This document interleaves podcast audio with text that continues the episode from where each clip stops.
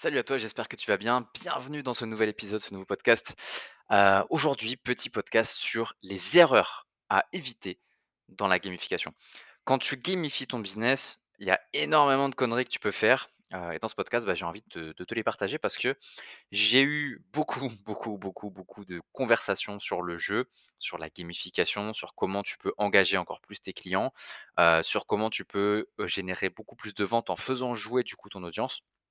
Et évidemment, bah, j'ai beaucoup de personnes qui m'ont envoyé, des prototypes et des techniques de gamification qu'ils ont testées, qu'ils ont imaginées et félicitations à ces personnes-là. Donc si toi aussi tu as, testé la gamification, bah, je t'invite à m'envoyer ton travail et je le regarderai avec grand plaisir et il y a des erreurs.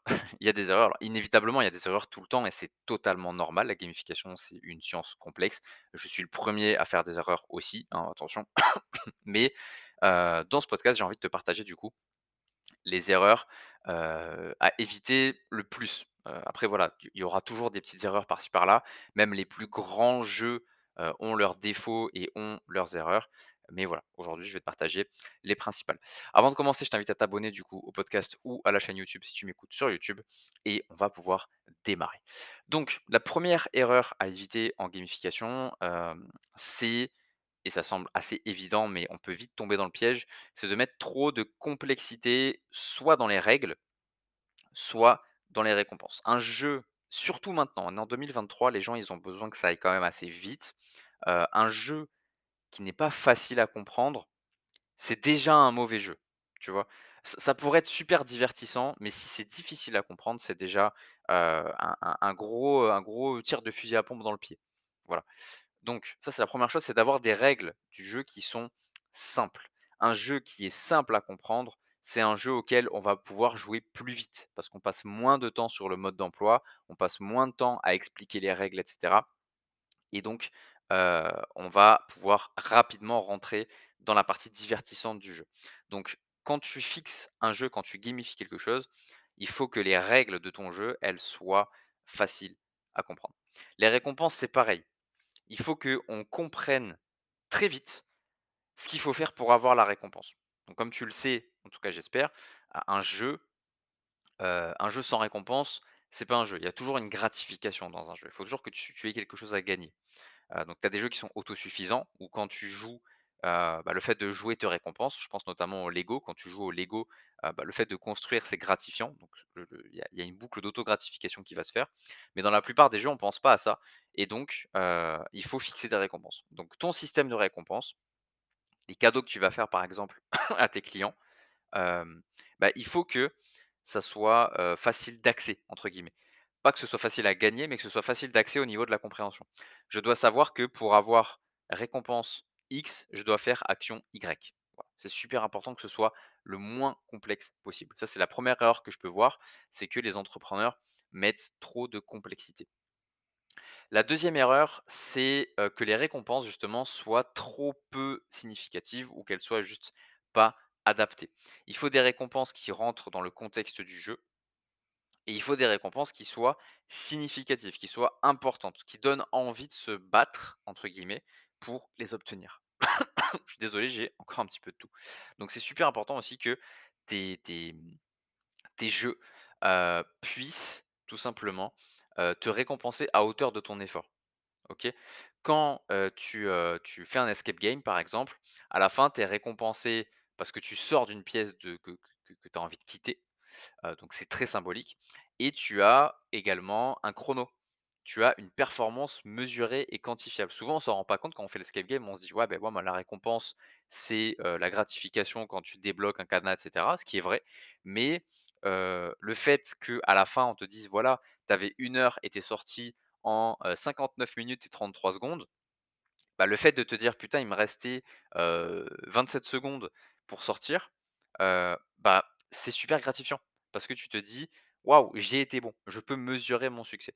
OK, donc c'est un exemple parmi, des millions d'autres. Le but, c'est vraiment de comprendre que ta récompense, tu as pas besoin de faire une récompense titanesque, mais il faut qu'elle soit significative. Il faut qu'elle soit, qu'elle ait un peu comme une offre en fait, il faut que la valeur perçue soit au niveau en fait, tout simplement.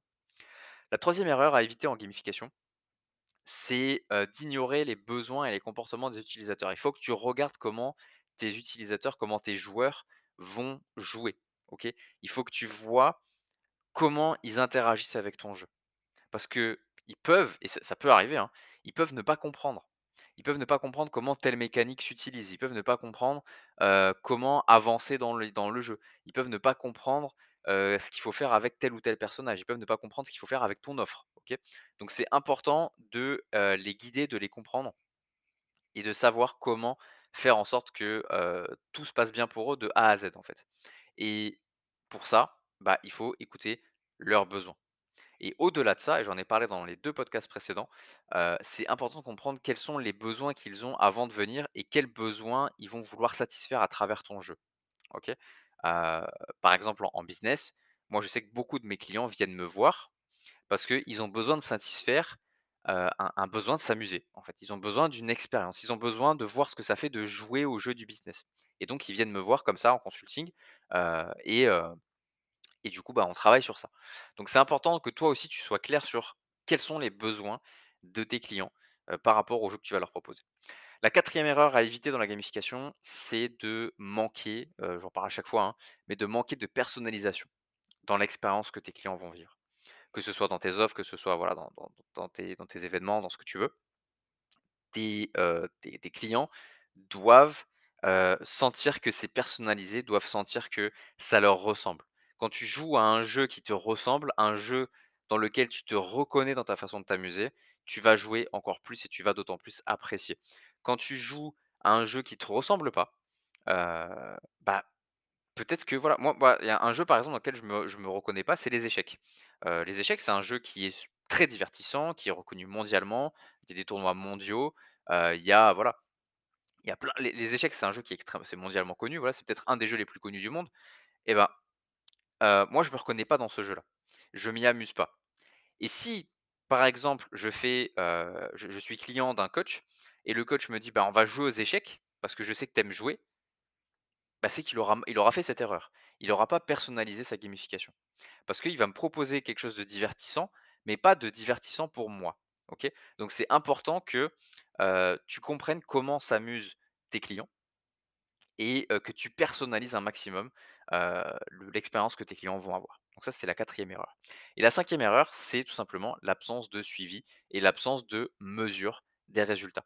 Si tu suis pas l'évolution, si tu mesures pas les résultats, heu, de tes clients ou de tes prospects ou de ton audience, bah, tu peux pas améliorer en fait. Tu es bloqué et donc heu, bah, tu tu voues à l'échec toute ta toute ta gamification. Tout ton jeu en fait, il va peut-être mal fonctionner ou il va être mal compris heu, il va être mal reconnu ou alors quand quelqu'un va en parler, il va mal en parler, il va mal expliquer ce qu'il a vécu et c'est super important d'avoir du coup, un système, ça c'est quelque chose que je peux construire aussi avec mes clients, en consulting, d'avoir un système, qui va mesurer les résultats, qui va suivre les évolutions des personnes qui vont rentrer à l'intérieur. Donc on va voir un petit peu quels sont les KPIs, on va voir un petit peu quels sont les chiffres à surveiller, quelles sont les personnes aussi à surveiller, quels sont les détails à surveiller, quels sont les aspects du jeu à surveiller, les étapes à surveiller. On va voir un petit peu tout ça. Le but, c'est pas de devenir une putain de caméra de surveillance qui va surveiller H24. Au contraire, c'est de savoir quels sont les endroits précis à regarder pour ne les regarder qu'une seule fois et les améliorer correctement. Voilà pour les erreurs, je te fais un petit récap. Première erreur euh, à éviter, c'est trop de complexité dans les règles ou dans les récompenses. Deuxième erreur, c'est des récompenses qui sont trop peu significatives ou qui peuvent être juste inadaptées. Troisième erreur, c'est d'ignorer les besoins et les comportements des gens qui vont jouer à tes jeux. Quatrième erreur, c'est de manquer de personnalisation dans l'expérience utilisateur. Et cinquième erreur, c'est l'absence de suivi et l'absence de mesure de tes résultats. Voilà pour ce podcast. J'espère que j'ai pu te clarifier un petit peu le, la gamification et les erreurs à ne pas commettre. Euh, il y en a plein d'autres, des erreurs. Moi, j'en ai, j'ai pu en faire euh, un gros tas, un paquet énorme. Euh, et c'est justement ce que je t'enseigne à ne pas faire dans mon consulting et dans l'académie des entrepreneurs du kiff. Tous les liens sont évidemment dans la description. Si le podcast t'a plu, je t'invite à t'abonner. euh, et si la gamification t'intéresse et tu veux aller plus loin, je t'invite simplement à me contacter pour qu'on en parle. Je te dis à très vite dans un prochain podcast.